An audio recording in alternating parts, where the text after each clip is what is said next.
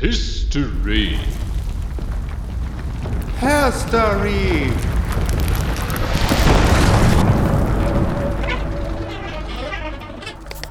Der Story. Der Art. Ein transinter-envitastischer Podcast. Mit Kuku. Und Tia. Hallo Kuku. Hallo Tia. Tada, da sind wir. Wow, erste Sendung. Hurra. Ja, äh, wir machen Radiosendung und Podcast. What the hell? Äh, Das ist krass. Ich bin auch ein bisschen aufgeregt, aber auch äh, sehr zuversichtlich. ja, ich auch. Wie, wie kommen wir dazu? Wer sind wir? Warum machen wir das? Wer sind wir? Wir sind Teil des äh, Vereins TIAM, Transinteraktiv in Mitteldeutschland. Ein Verein, der sich in Sachsen, Sachsen-Anhalt und Thüringen für trans-, inter- und nicht-binäre Menschen einsetzt. Und in diesem Verein gehören wir zu einem Modellprojekt Zukunft gestalten, geschlechtliche Vielfalt erleben, wo wir uns äh, vor allem um die Themen äh, Gesundheit, Kinder- und Jugendhilfe, aber auch den ländlichen Raum und äh, wie können wir da Beratung gestalten, äh, wo wir uns mit den ganzen Themen auseinandersetzen. Genau, und wir wollen auch in die Community hineinwirken, Leute aus der Community äh, erreichen, aber natürlich auch darüber hinaus. Und dann haben wir festgestellt, es ist irgendwie Corona und äh, kein Mensch hat mehr Bock auf die 812. Online-Video, irgendwas Veranstaltung.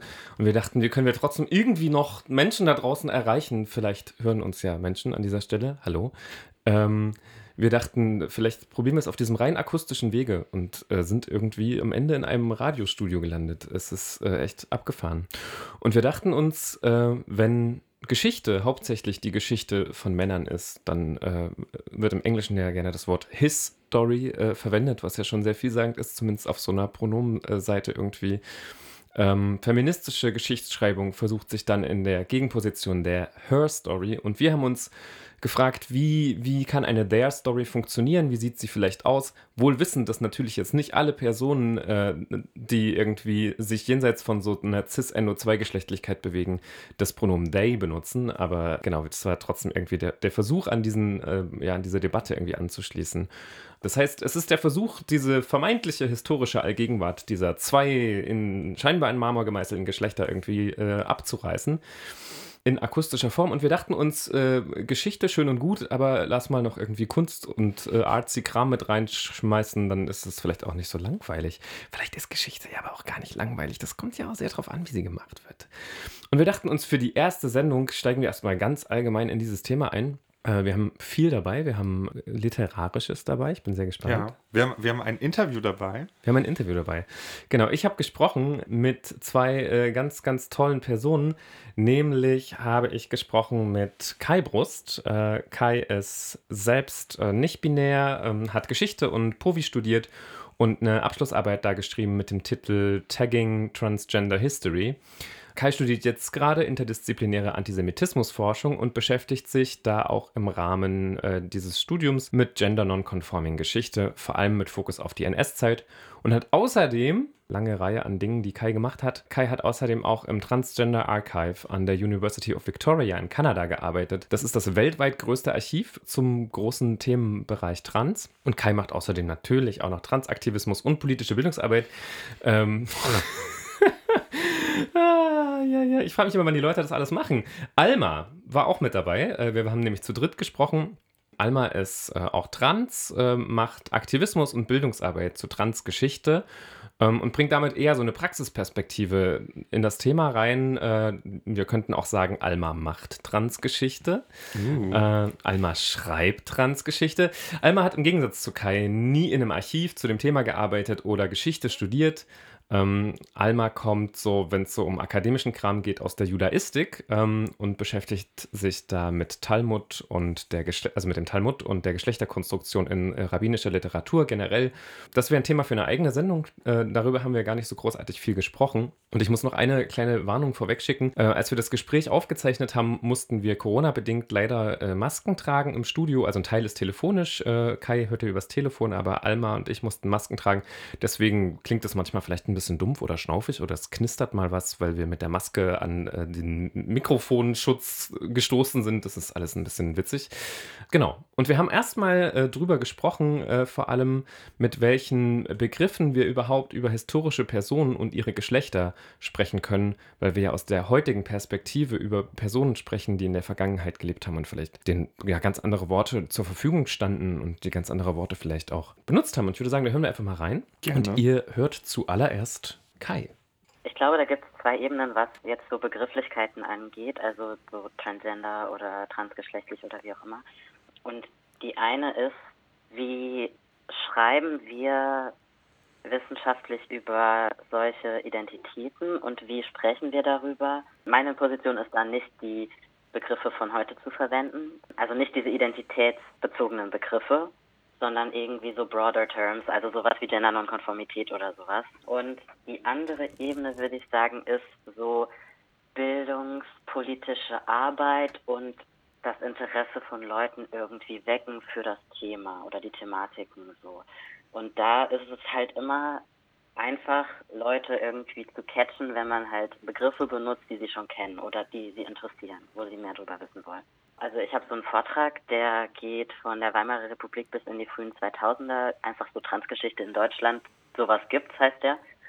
Und ich habe den explizit so genannt, also Transgeschichte in Deutschland, weil Trans ein Wort ist oder Transgeschichte ein Begriff ist, mit dem Leute vielleicht was anfangen können schon mal oder wo sie dann entscheiden können, interessiere ich mich jetzt dafür oder nicht, weil sie da schon das einbetten können in irgendeinen ja, Kontext. Aber in dem Vortrag gehe ich halt direkt zu Anfang darauf ein, dass das keine Begriffe sind oder also transgeschlechtlich oder transgender oder so, dass es jetzt nicht unbedingt Begriffe sind, die ich für die Personen verwenden würde, über die ich spreche. Was ich halt voll interessant finde, ist, dass diese Frage bei Transgeschichte auftaucht, aber so selten in Bezug auf andere Geschichte im Sinne von Geschichte, die eher universalere Identitäten abdecken soll. Also zum Beispiel, ne, warum denken wir, dass Trans als Begriff irgendwie heute Sinn macht, aber nicht in der Antike, aber Mann als Begriff kann heute Sinn machen und auch in der Antike, ne, weil der Begriff Mann in antiken Sprachen auch existierte, finde ich nur ein bedingt überzeugendes Argument, weil das Konzept, was hinter Begriffen steht, relativ schlecht einfach so übersetzbar ist, indem ich zwei Begriffe so nebeneinander setze. Genau, und ich glaube, es auch voll so eine Strategie sein kann, ne? irgendwie Transgeschichte zu delegitimieren, zu sagen, ja, die Begriffe sind doch voll neu, deswegen kann es das ja auch irgendwie so gar nicht geben. Und ich finde den Ansatz, den du, Kai, gerade vorgestellt hast, auch, ja, das ist auch voll so mein Ansatz auch darin, ne? so Leute einzuladen, auch so genau hinzuschauen und genau zu schauen, okay, da ist irgendwas, das fühlt sich trans an, so, da ist irgendwie so unser Trender geht da irgendwie an, aber warum eigentlich? Und was hat das damit zu tun, wie Geschlecht heute in meinem Zusammenhang funktioniert? Und wie anders hat es aber vielleicht auch damals funktioniert, ne? Da so ein, so ein Bezug zu dem jeweiligen Kontext, in der Zeit, an dem Ort, in der jeweiligen Subkultur vielleicht auch, da irgendwie herzustellen und ganz vorsichtig damit umzugehen, ne? Ja, spannend.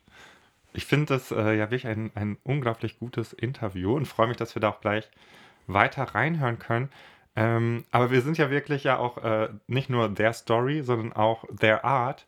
Und ähm, gerade für die erste Folge haben wir uns ja so ein bisschen überlegt, okay, wie können wir dieses äh, Konzept der, der Geschichten, der erzählten Geschichten dann vielleicht auch in das Künstlerisch mit reinnehmen und hier mit reinbringen. Und deswegen freue ich mich, dass wir schon gleich ähm, einen ersten Beitrag haben von Ray Spoon, äh, Autor X und Musik X. Äh, wir werden später auch noch Musik von Ray hören, aber jetzt erstmal aus dem äh, großartigen Buch Gender Failure im Englischen, beziehungsweise Goodbye Gender auf Deutsch.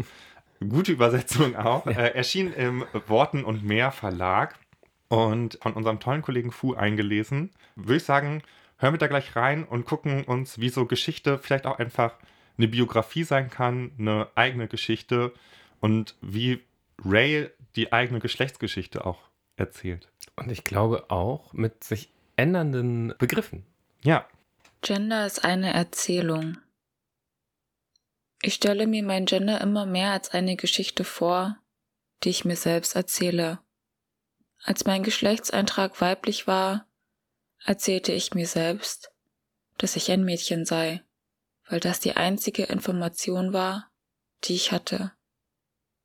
Es gab keine andere Wahl, also war das die einzige Möglichkeit. Die Erwartungen, die an mich gestellt wurden, machten mir schwer zu schaffen. Aber die Rolle, die ich nun mal spielen musste, war weiblich, auch wenn ich sie miserabel spielte. Als Frau begehrte ich andere Frauen. Ich lebte romantische Zweierbeziehungen, bei denen beide Partnerinnen bei der Geburt als weiblich eingetragen worden waren.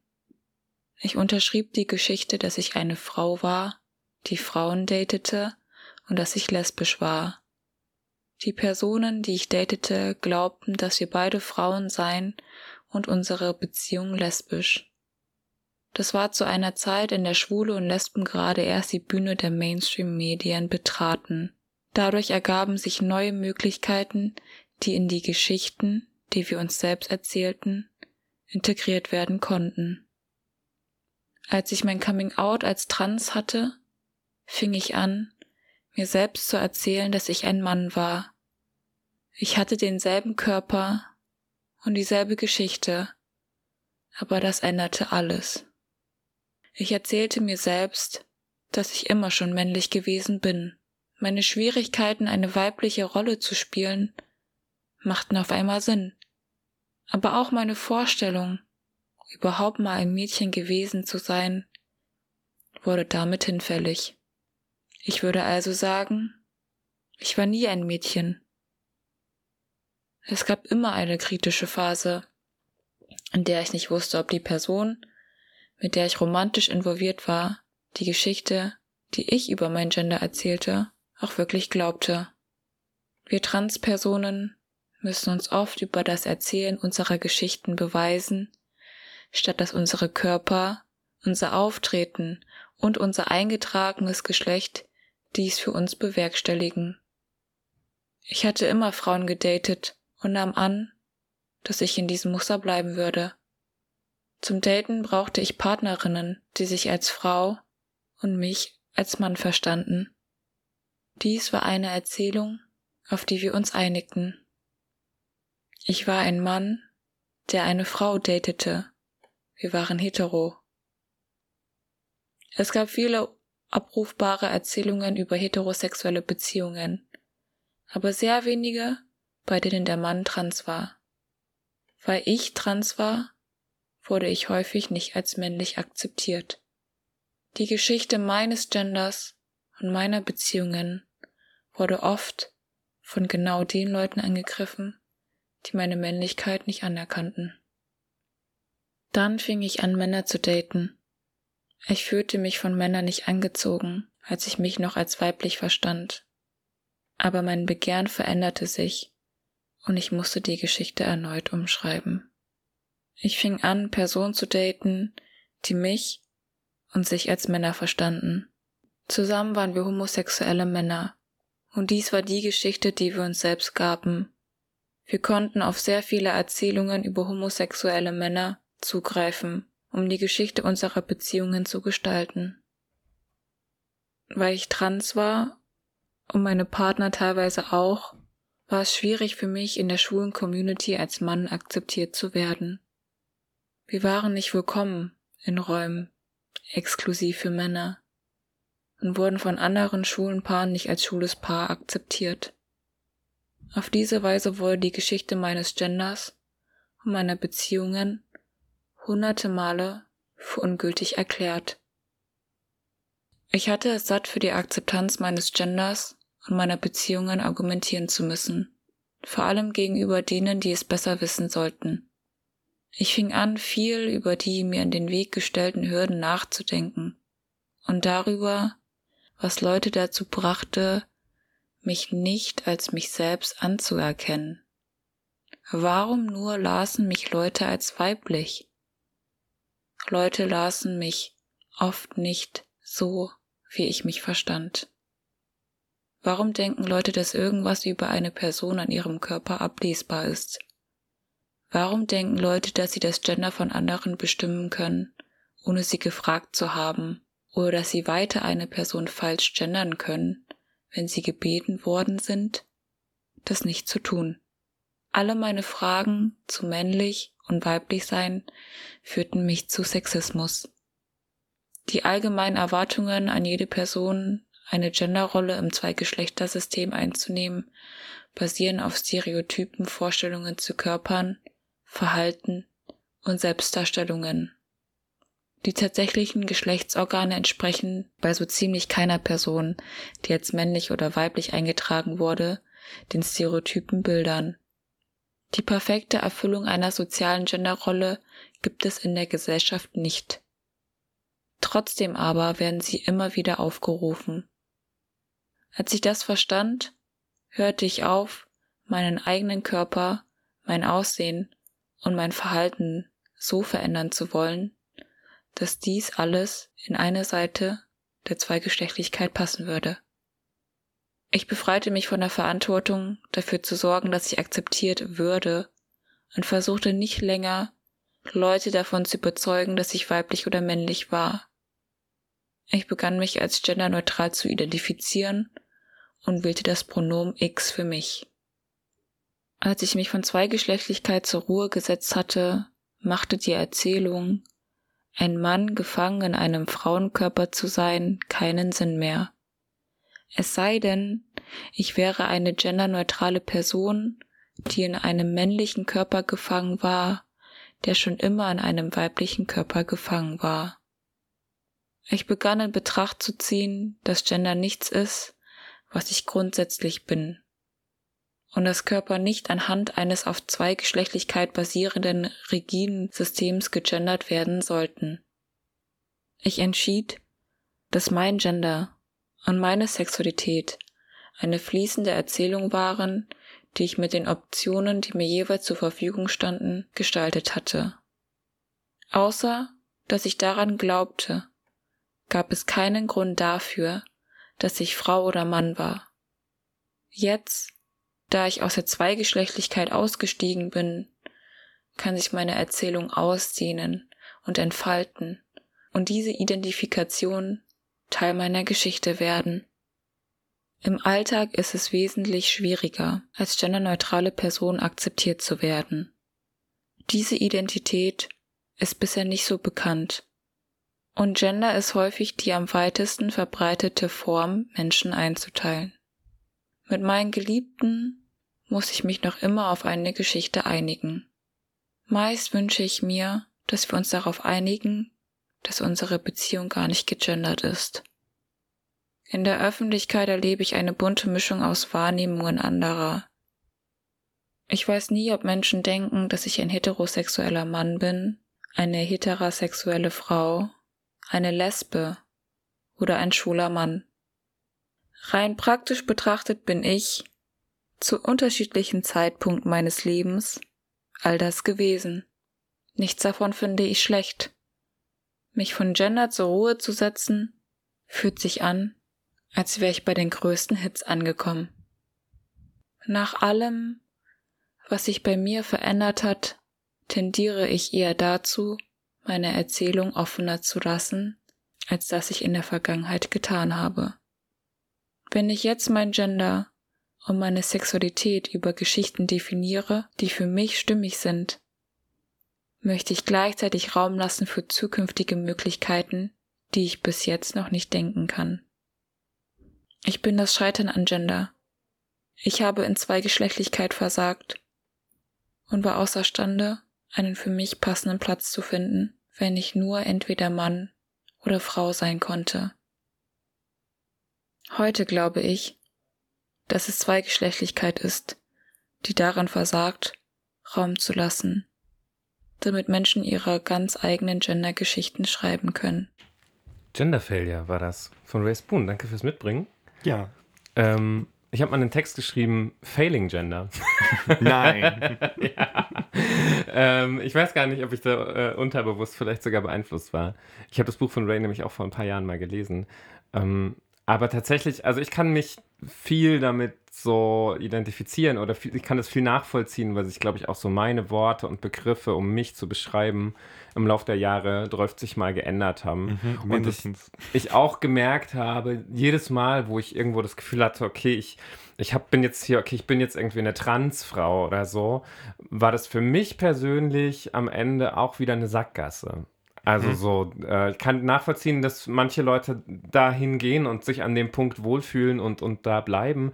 Aber für mich war es tatsächlich dann wieder so, ich, also so, ne, ich habe mich in dem, in dem männlichen genauso eingeschränkt gefühlt wie nachher irgendwie in dem weiblichen. Und habe mich da dann auch wieder wegbewegt und irgendwie habe auch äh, zwischendurch unterschiedlichste Begriffe für meine Beziehung verwendet, irgendwie. Genau. Also, ja. Spannend. Ich musste so äh, äh, jetzt am Ende auch nochmal an diese ganzen Memes denken. If gender's a performance, I didn't get the script und so. Ja.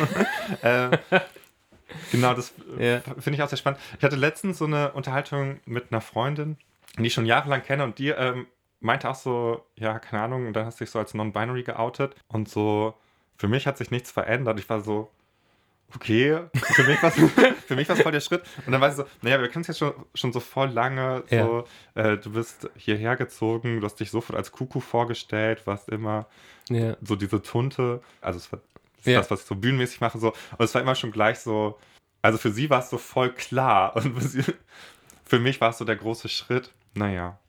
Das ist so witzig, ja. Also, das ist für dich dieses, dieses, also, oder dass das Wort Tunte zumindest in diesem Performance-Bereich irgendwie für dich eine Rolle spielt. Und ich irgendwie, ich bin gerade dabei, eher so meine Butch-Identität zu entdecken, Mhm. ja. Was irgendwie von da, wo ich hergekommen bin, auch schon wieder die 800. Schleife ist. Naja, ähm, Ray.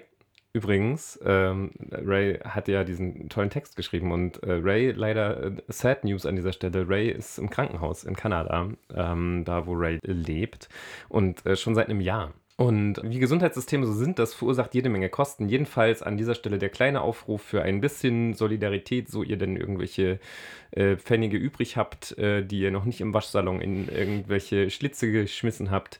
Es gibt eine Fundraising-Kampagne von, von Ray, die findet ihr im Netz, wenn ihr Ray Spoon äh, sucht. Und außerdem könnt ihr natürlich aber auch Ray einfach unterstützen, indem ihr vielleicht ein Buch von Ray äh, kauft und lest oder auch Musik. Wie zum Beispiel das folgende sehr, sehr, sehr, sehr schöne Lied, das es leider jetzt nur zu hören gibt in der Radiosendung und nicht im Podcast. Edgy Badgy, wir zahlen nämlich keine GEMA.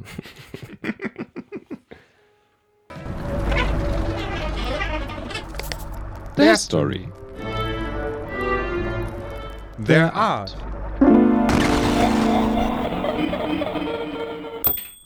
Klingeling. Da sind wir wieder. Wir haben gesprochen, äh, für diejenigen, die das noch nicht mitbekommen haben, äh, mit Kai Brust und Alma äh, über Gender, Nonkonforme und Trans-Geschichte. Ähm, und ich würde gerne zu dem Gespräch zurückkehren und zu einem Thema, das uns alle Jahre wieder begegnet, beispielsweise am Trans Day of Visibility, nämlich die Frage von Sichtbarkeit. Und Sichtbarkeit ist ja durchaus in so trans-, inter- und non-binären Communities ein schwieriges oder komplexes Thema. Ähm, manche wünschen sich mehr Sichtbarkeit, andere sind währenddessen übersichtbar und würden sich vielleicht mehr Unsichtbarkeit wünschen, mehr Eintauchen wünschen.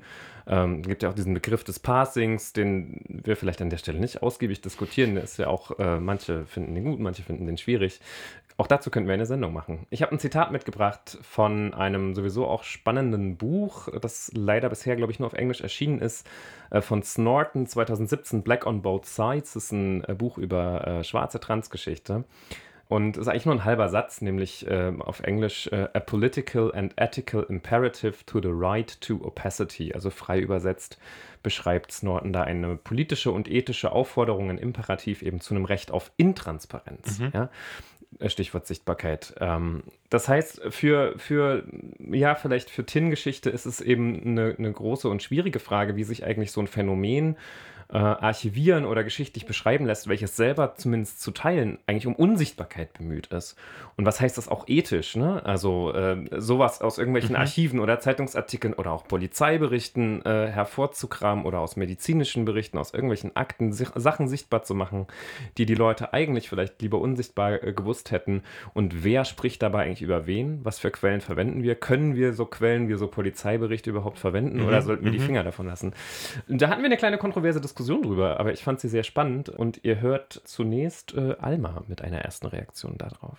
Für mich ist, glaube ich, mega, mega wichtig, dass wir unseren, ja, keine Ahnung, Vorfahren vielleicht, also den Menschen, die ja auch vor uns da waren und ja, vielleicht ähnliche, aber vielleicht auch andere Kämpfe gekämpft haben, dass wir denen auch genauso Respekt entgegenbringen und ja, irgendwie auch so deren Würde wahren, die ihnen oft abgesprochen wurde und auch ja immer noch abgesprochen wird, indem wie über sie berichtet wird. Ne? Ich kenne keinen Stolperstein für eine ermordete gendernonkonforme Person im Holocaust, der den selbstgewählten Namen verwendet zum Beispiel.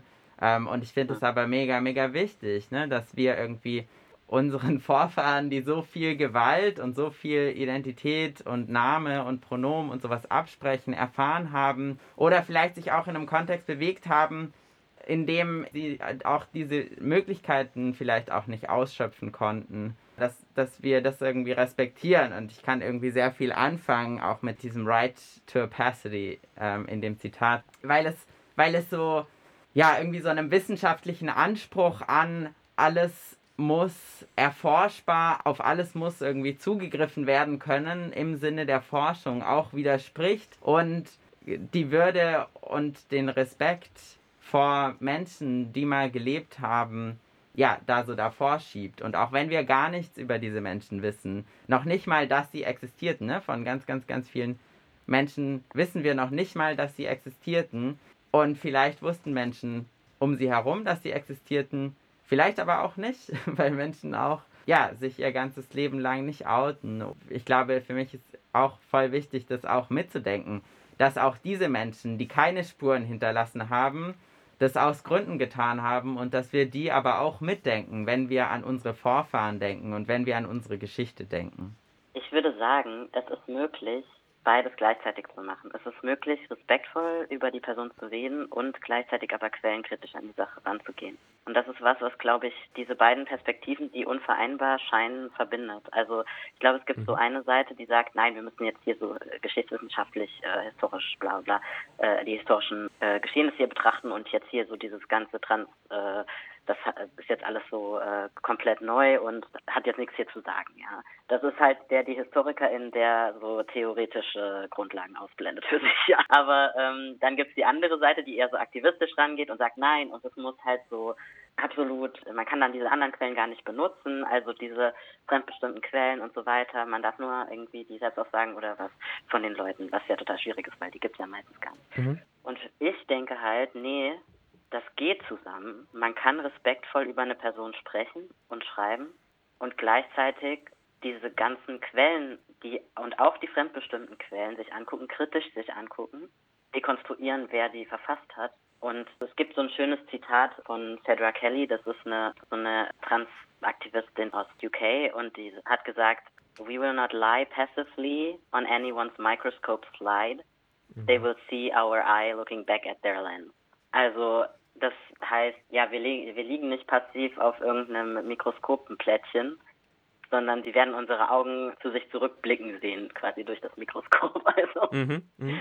Und ich finde halt, das ist ein guter Ansatz, zu sagen, warum soll ich jetzt diese Person nicht in ihrer geschlechtlichen Identität respektieren und über diese Person schreiben, ja, und immer halt als Mann bezeichnen und immer er benutzen als Pronomen und den gewählten Namen und so. Das will ich natürlich dann tun und trotzdem mir diese pathologisierenden Quellen anschauen und diese aber kritisch dekonstruieren und sagen, ja, aber wer hat sie denn verfasst? Das eben auch mit so einem aktivistischen Ansatz trotzdem. Weil es gibt nämlich natürlich hauptsächlich Beispiele, wo das nicht passiert. Also ich erinnere mich da an so eine Ausstellung, die es in Berlin mal gab, die hieß irgendwie Trans und Lesben im NS oder so. Mhm. Und in der Ausstellung gab es eben, gibt, es gibt so ein Beispiel, da wird eine Person eben mit dem äh, Deadname ange, also die ganze Zeit auf dem Plakat zu der Person wird eben ständig der Deadname benutzt, steht der Deadname auch als Überschrift auf dem Plakat, klein unten drunter steht der äh, quasi selbstgewählte Name. Und dann ab dem Punkt in dem Text, wo die Person eine Namensänderung durchgeführt hat, by the way auch nicht zu dem Namen, den, den die Person eigentlich wollte, sondern zu einem anderen Namen, wird dann dieser andere Name benutzt, weiter im Text. Also das ist ja, das ist ja diese typische Perspektive, die einfach übernommen wurde. Das ist diese, also das ist einfach so eine, ähm, ja, transfeindliche Perspektive von ja, nur wenn das jetzt offiziell ist, dann nenne ich dich so. Und das wurde in der historischen Praxis einfach halt fortgeführt. Und das meine ich mit, dass sowas, das ist jetzt äh, so ein Beispiel, nee, bitte so nicht machen. Aber es ist halt möglich, es anders zu machen, wenn man halt weiß, wenn man halt die Informationen halt auch hat. Das ist halt auch manchmal schwierig und dann muss man halt sich anders abhelfen. Also zum Beispiel nur den Nachnamen benutzen oder so und ähm, versuchen auf geschlechtliche Zuweisungen irgendwie zu verzichten, ja. Ich glaube vor allem auch ist es wichtig, so diese Theoriebildung auch nochmal im deutschsprachigen Raum zu machen, äh, habe ich so in meiner Bachelorarbeit auch so gemerkt, ne, dass, dass ich halt auf englischsprachige Quellen ähm, zurückgreife, ne, gerade auch zu diesen Fragen von Historizität und mhm. ähm, Zeitlichkeit an sich irgendwie, ne, und wie diese Konzepte getra getranst werden und so. Ähm, und es gab ja auch, ich glaube, so diese Ausgabe von Transgender Studies Quarterly zu Transhistoricity ist glaube ich, auch schon von 2016 oder so. Genau, also es ist ja auch schon, ja, im englischsprachigen Raum vielleicht einfach schon mal nochmal so ein anderer Diskurs, eine andere Realität. Ja, und aber die, die ganze Scheiße, die wir so in der Geschichtswissenschaft haben auch, von so einer Vorstellung von Geschichte als was, was so linear verläuft auf irgendein Ziel hin und so diese, ja, diese, diese teleologische Idee von Geschichte, so einer klaren Vorstellung von Gegenwart, Vergangenheit und Zukunft und sowas. Das sind ja zum Beispiel auch irgendwie Theorien, die so gerade auch in so Deutschsprach, im deutschsprachigen Raum von so deutschsprachigen PhilosophInnen irgendwie entwickelt wurden, Philosophen, sorry, entwickelt wurden. und also ja, und ich es halt auch nochmal mega wichtig fände, so, ne? Also auch in, in, in deren Sprache, äh, das irgendwie zu, ja, zu kritisieren, um den Raum auch größer zu machen für das, was wir machen, ne? Nämlich ähm, auch, auch in dieser Sprache irgendwie dafür Konzepte ähm, zu finden. Also ich finde es voll, voll cool und spannend, irgendwie auch so diesen, also ich finde es auch irgendwie voll den süßen Titel, so Their Story.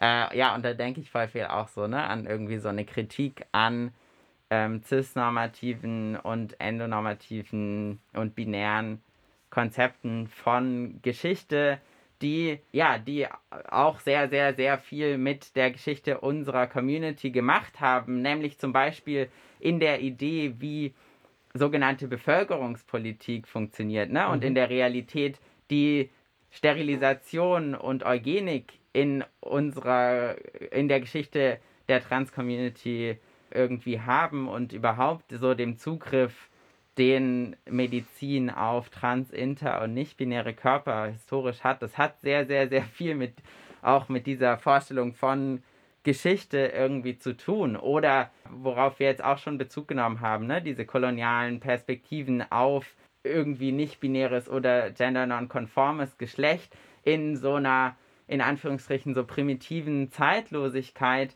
das sind ja kolonial, also das sind koloniale Perspektiven. Und ich glaube, so, ne, diese beiden Ebenen, so diese Zeitlosigkeit und diese Teleologie müssen irgendwie kritisiert und abgebaut werden in ja, irgendwas, was fragmentarischer ist oder was uns auch in Verbindung treten lässt mit dem, was wir gar nicht wissen und mit dem, was wir gar nicht wussten, dass es existiert, auch als unsere Vorfahren irgendwie so zu begreifen.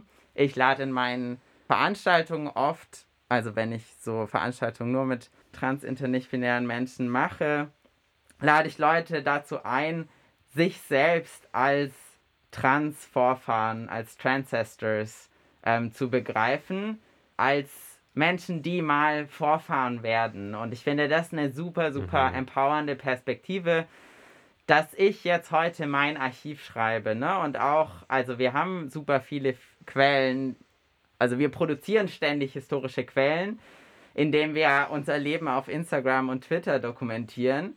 Ähm, ja, aber irgendwie, ja, aber ich habe schon irgendwie auch voll Angst vor so ja, wie speicherbar sind diese Sachen und Serverplatz ist irgendwie begrenzt und es gibt schon voll viel Kram, was irgendwie gelöscht wurde und ja, wie erhalten wir auch diese Geschichte, ne? Und schaffen da auch quasi unsere eigenen dezentralen Archive und begreifen uns auch selbst nicht nur als HistorikerInnen, sondern auch als Menschen, die Geschichte auch dadurch produzieren, dass wir sie leben und dass wir darin leben. Das ist ähm, mal ein kämpfer kämpferischer Aufruf. Ähm, Mhm. Ich, ich finde es äh, richtig toll. Ich muss aber auch gerade schon daran denken, dass vielleicht auch manchmal äh, man sich auch nicht nur sagen muss, wir müssen hier Geschichte schreiben. Mhm. Ich mag es ja auch ganz gerne, dieses sei die queere Person, die du als Kind quasi gerne gesehen hättest, um, Ja. um so ein Vorbild zu haben. Weil manchmal ist es vielleicht auch ein bisschen viel verlangt, gleich Geschichte zu schreiben. Also ich bin ja immer dafür. ich, ich teile ja so, solche Aufrufe, aber genau, es fängt ja schon im Kleinen an. Wollte ich nur noch, noch mal sagen. Genau, aber ich würde vielleicht gleich zu unserem nächsten künstlerischen Beitrag überleiten. Mhm. Es ist wieder ein Text, das äh, mag überraschen bei so einem Tonformat, dass wir vor allem textbasierte Sachen haben und Musik. Genau, aber es nimmt ja das auf, was äh, schon am Anfang dieses Interviewteils ja schon so ein bisschen Thema war, diese Frage nach Opacity, nach Intransparenz, vielleicht auch nach Unsichtbarkeit. Mhm. Und es ist ein Text mit dem schönen Titel Camouflage. Und es wird auch sehr viel um eben so ein Verstecken vielleicht, aber auch so ein Überschreiben, viel um Zeichen und Symbole gehen. Ähm, ein sehr schöner Text. Und ich würde kurz Ifis Selbstbeschreibung vorlesen, weil ich die auch sehr schön finde. Ifis lebt zwischen Kneipen kurz vor der Sperrstunde, schlecht bezahlter Gelegenheitsarbeit, zerlesenen Taschenbüchern und Nächten auf der Landstraße. Veröffentlichungen gab es bereits unter verschiedenen Namen. Die letzte in Ausgabe 3 von Politisch Schreiben, der Zeitschrift des Deutschen Literaturinstituts Leipzig. Und dann würde ich sagen, hat jetzt Ifis das Wort. difficult to be confronted with the fact of yourself. Opaque in the sense of finally solid, in the sense of see me, not through me. Richard Zeichen. Eigentlich kann ich mich nicht retten. Ich stehe nackt hinter den heruntergelassenen Jalousien und durch die Schlitze in den Rollläden scheinen verzerrte Streifen auf meine Haut. Ich sehe mich selbst von oben, als wäre mein Hals unverhältnismäßig lang, als würde mein Kopf unter der Decke schweben. Der Badezusatz wallt durchs Wasser wie Wolken, wie Milch durch Tee und zeichnet mich weich. Ich ziehe mich an und vertusche mich. Unterste Schicht, zweite Schicht, lange Jacke, Maske, fingerlose Handschuhe. Nichts liegt frei, außer Augen und Fingerspitzen. Ich bin ein Stock mit Beinen im Mantel, mit wirren Haaren, zerzausten Wimpern und Augen voll Hieroglyphen. Die Kleiderschichten verdecken mich nicht nur. Sie senden so viele Signale, dass ich hoffen kann, dass sie meinen Körper und mein Gesicht überschreiben. Irgendwann schreien Subkulturinsignien, Symbole und Shibboleths lauter als das, was die Leute darunter zu finden versuchen. Irgendwann wird mein Erscheinungsbild nur noch von verstörend, Szene oder abgerissen beherrscht. Irgendwann lesen die Menschen um mich nur noch den Stoff, nicht mehr meine Haut. Und die ist nicht nur bedeckt, weil sie niemanden etwas angeht, sondern weil ich Blicke nicht ertrage. Ich ziehe den Reißverschluss nach unten und die Stulpen nach oben. Ich schiebe die Fliegerbrille zurück auf die Nase und schlage den Kragen meiner Lederjacke hoch. Eigentlich kann ich mich nicht retten.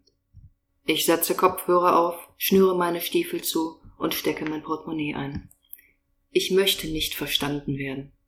Verstanden zu werden bedeutet eingeordnet zu werden, bedeutet als etwas verstanden zu werden, bedeutet, dass man mir die Vielschichtigkeit nimmt. Egal was ihr sagt, ich bin nicht so, was auch immer so ist. Aber ich kann keine Leerstelle sein, weil niemand hier dazu in der Lage ist, eine Leerstelle einfach stehen zu lassen. Ich möchte auch gar keine Leerstelle sein, aber lieber noch das, als auf einen Aspekt meiner Erscheinung reduziert zu werden, heruntergebrochen, verkürzt und verstümmelt. Ich kann mich nicht retten vor euren Geschichten über mich, vor euren Verständnissen von mir. Und wer mich nur ansieht, der definiert mich kaputt. Den Rucksack über die Schulter, den Schlüsselbund in die Hand, die Tür hinter mir ins Schloss fallen lassen. Eigentlich kann ich mich nicht retten, aber ich versuche es immer wieder. Von außen mag es aussehen, als würde ich mich ständig neu erfinden, aber das tue ich nicht. Ich bin die Gleichzeitigkeit von allem, was auf mir und an mir je zu sehen war, ist und sein wird. Und ich bin noch viel mehr, aber dafür reichen meine Mittel noch nicht aus. Ich lerne Bewegungsmuster, Intonation, Kleidungsnormen auswendig. Ich bettle Freunde oder Fremde um Medikamente an, die mich verändern. Ich übe Stimmlagen, Verhalten und Gestik. Alles, um mir gerecht zu werden.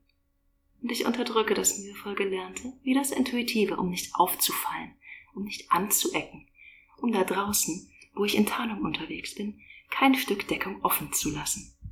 Ich verstecke mich in den Annahmen der anderen. Ich stehe direkt vor euch und ihr erkennt mich nicht, weil ihr euren eigenen Augen nicht glauben könnt, dass es solche Menschen gibt. Ich tarne mich mit den Leerstellen eurer Weltbilder und verletze mich damit so sehr, dass ich mich oft selbst nicht mehr erkenne. Aber ihr verletzt mich noch mehr als mein eigenes Schweigen. Deshalb erkläre ich mich nicht. Das Einzige, was mich noch mehr zerstört als dieses Leben im Halbschatten, wäre mich zu erklären. Das Unerklärbare, Changierende, Wortlose erklären zu müssen, für verständnislose Ohren, für stumpfe Augen und mich dadurch in Stücke zu reißen, weil ich mich nicht ausdrücken lasse und nicht begriffen werde, nur betatscht, begafft, zerstückelt. Ich trage keinen Lidstrich, sonst wäre jetzt der Moment gekommen, die Fliegerbrille noch einmal halb abzunehmen und ihn zu überprüfen. Ist er verwischt? Ist er verwischt genug? Stattdessen lege ich einen Schal um eigentlich kann ich mich nicht mehr retten. Manchmal, wenn ich mir draußen die Augen reibe, erwarte ich militärische Fettschwinke an meinen Fingern zu haben, wenn ich die Hand wieder senke. Der Flecktarn ist mir aufs Gesicht geschrieben, und ich weiß nicht, ob ich ihn angelegt habe, um mich zu schützen, oder ob ihr ihn mir auf die Haut geschrieben habt. Jeder neue Blick legt mir ein weiteres Netz um, und ich darf und kann mich nicht wehren. Manche Menschen sagen, sie wussten schon immer, wer sie waren. Ich verstehe sie, aber für mich ist das anders. Ich weiß, dass ich immer schon wusste, dass ich ich war. Was ich nicht wusste war, dass andere Leute nicht auf die Weise sie sind, wie ich ich bin. Ich möchte auch nicht behaupten müssen, ich wäre immer schon so gewesen und würde immer so bleiben. Warum muss man behaupten, statisch zu sein, eindimensional, unveränderlich? nur damit man von Menschen begriffen werden kann, die nicht in der Lage dazu sind, über ihre kleinen Kategorien hinaus zu erleben? Ich kann mir nicht antun, mich in ein solches Muster zu pressen. Der Mensch, den ich damit beschreiben würde, das wäre nicht ich. Und ich kann, ich will mich nicht so weit erniedrigen und verfälschen, für ein Verständnis, das keines ist, weil es nicht mir gilt, sondern dem Zerrbild, das ich beschrieben habe. Ein letzter Blick über die Schulter. Ich verlasse das Haus. Schau mich nicht an, wenn du mich zu sehen weißt. Denn eigentlich kann ich mich vor dir nicht mehr retten. Ich liebe, wie die Stimme sich die ganze Zeit verändert in diesem Text. Mhm. Es ist großartig. Es, ich finde das, also, ne, das, das Camouflagige, das, das Flecktarnige sozusagen auch in der Stimme. Ähm, und auch das ist ja was, was vielleicht eine Rolle spielt, diese ständige Veränderung, die ja so Tin-Personen auch gerne mal vorgeworfen wird oder vorgehalten mhm. wird, als irgendwie, ja, ihr, ihr, ihr, seid so, ihr habt mehrere Gesichter oder so, es hat was Monströses. Ich äh, finde, das lässt sich ja auch ownen oder so. Their Story. Their Art. Das war quasi unsere Sendekennung, damit ihr überhaupt wisst, wer diese Leute sind, die da rumlabern. Äh, Tia und Kuku. Hi. Haha. ich kehre ein vorletztes Mal, glaube ich, zurück zu dem Gespräch, das wir geführt haben mit äh, Kai Brust und mit Alma über Geschichtspraxis, die über eine Geschichte von Cis-Endo-Männern und Cis-Endo-Frauen hinausgeht.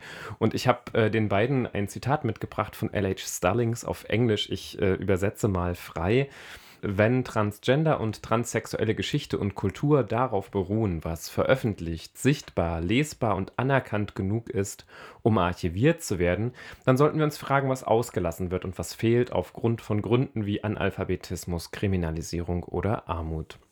Die Frage also, was innerhalb von Transgeschichte oder abinärer Geschichte hervorgehoben wird aus den von Stallings beschriebenen Gründen und was gleichzeitig hinten runterfällt, weil es gar nicht erst in Archive äh, gelangt, Und darum dann auch die Frage, wie normativ also trans, inter und abinäre Geschichte ist, wie es die Geschichte ist einiger weniger privilegierter bzw. weißer akademischer Personen und inwiefern dabei kolonialisierte, arme, behinderte oder Black Indigenous People of Color aus genau dieser Geschichtsschreibung und Archivpraxis verschwinden.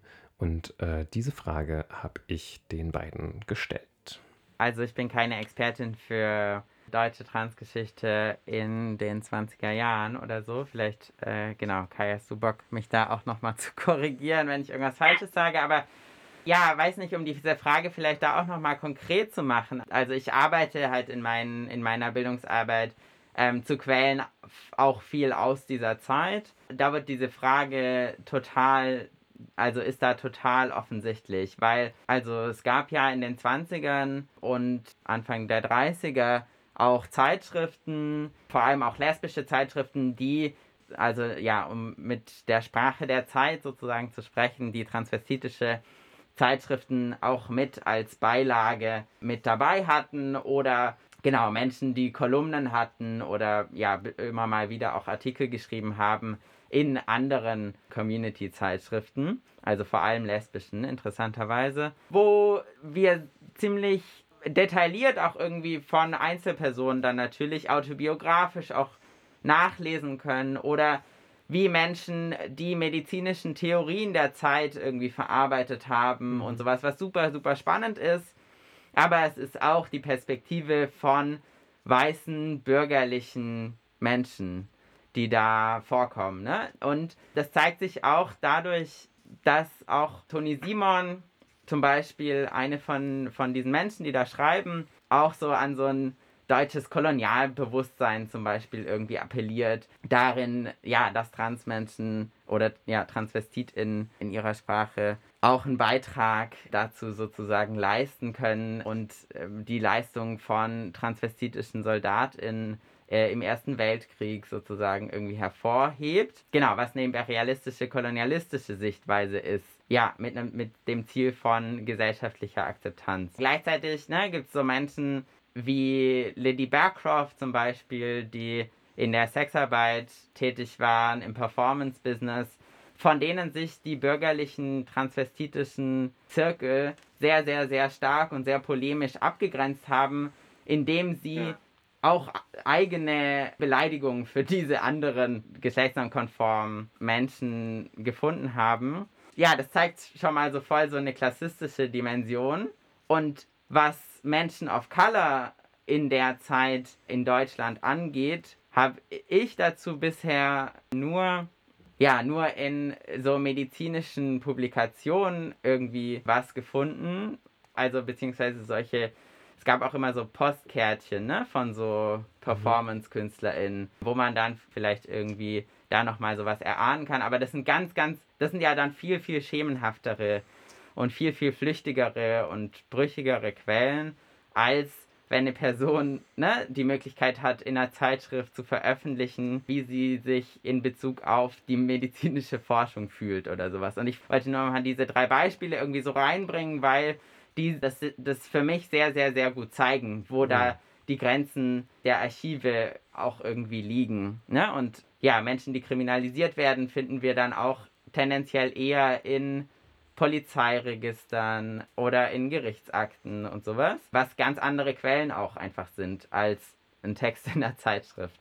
Je weiter wir halt, also je mehr Diskriminierungsformen eben auftauchen oder an, je mehr das von je mehr Diskriminierungen eine Person betroffen ist, desto weniger gibt es tendenziell Quellen zu dieser Person oder auch von dieser Person natürlich. Also von den Personen gibt es sowieso schon so wenig. Und zu den Personen gibt es dann auch noch weniger und wenn, dann sind sie immer fremdbestimmt.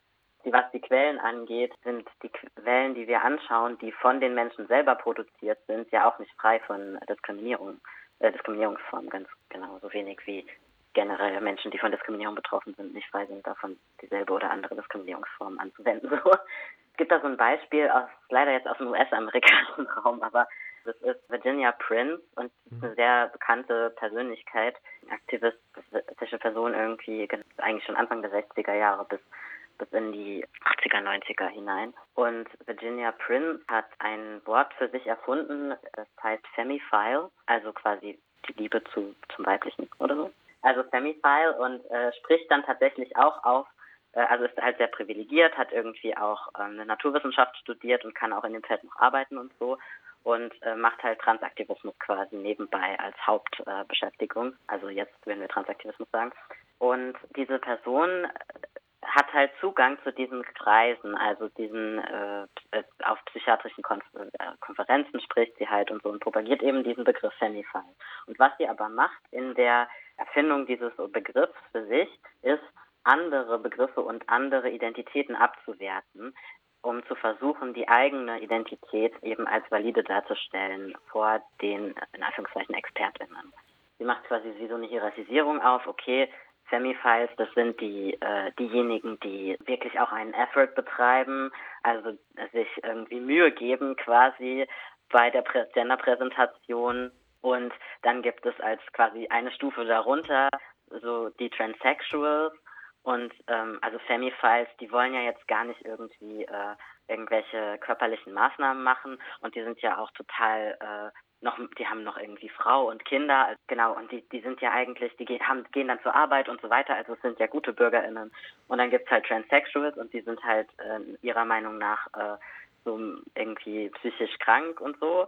Und dann ganz auf unterster Stufe stehen bei ihr die Street Queens, ja, also mhm. für sie und das hat natürlich eine absolut rassistische Komponente auch. Wir dürfen halt auch nicht vergessen, dass ein Ziel von europäischem Imperialismus, gerade ja auch zum Beispiel in den sogenannten Amerikas, war Geschlechtsinkongruenz auszurotten. Diese Geschichte ne, in, ähm, in dem, im amerikanischen Kontext ist ja mittlerweile relativ gut erforscht, wo auch so diese Komponente von Genozid, ähm, von geschlechtsbasiertem Genozid in dem Sinne, dass er zum Ziel hatte, ähm, Abweich nach europäischer Idee, Abweichung von einer binären Geschlechtlichkeit irgendwie auszuradieren, dass das halt krasse, krasse ähm, und krass traumatisierende Realität war, die natürlich bis heute Spuren hinterlassen hat. Und ja, auch ein Grund dafür ist, weshalb es irgendwie diesen weißen Bias auch gibt, auch in den Archiven und gerade irgendwie, wenn es weiter zurückliegt, ne, dass auch bestimmte Geschichte vernichtet wurde. Ja, es äh, ist und bleibt schwierig und kompliziert mit der Tiergeschichte und dem Reden und Schreiben darüber und natürlich auch dem Produzieren einer Radiosendung oder eines Podcasts darüber. Aber Kuku, mach doch mal ein äh, kurzes Fazit einfach. So ganz akut, spontan, ähm, weiß ich nicht. Es ist äh, kompliziert, es ist, es ist so viel.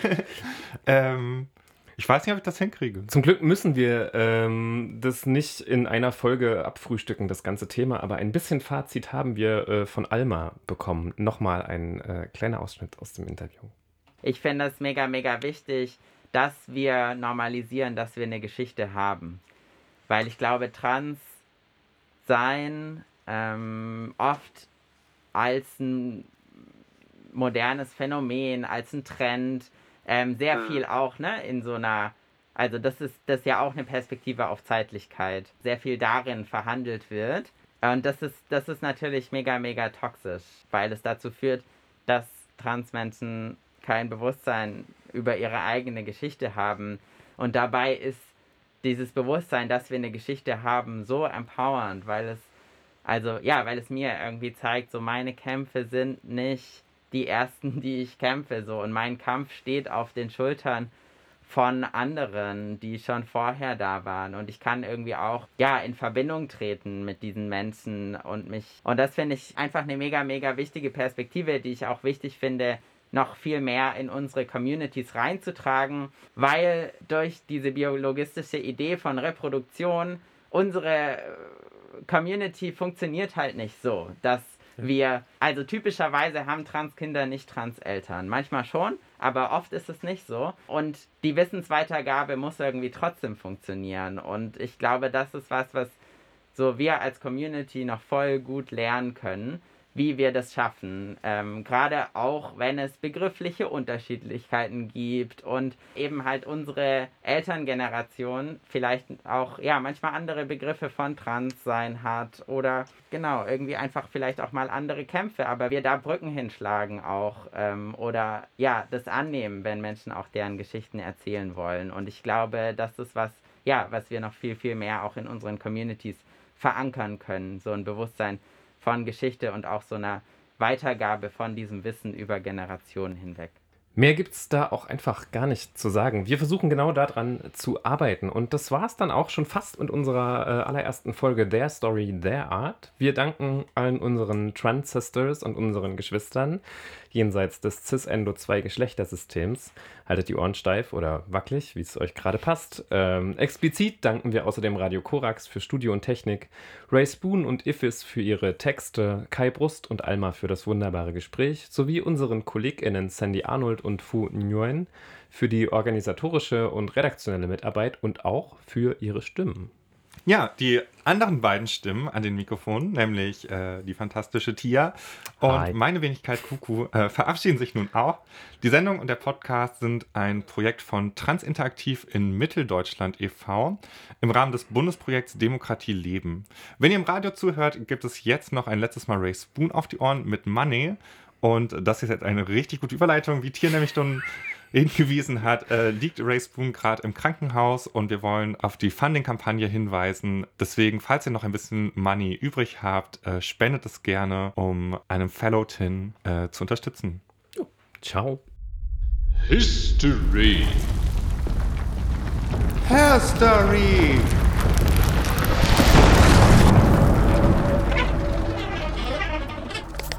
Their Story. Their Art. Ein transinter-envitastischer Podcast.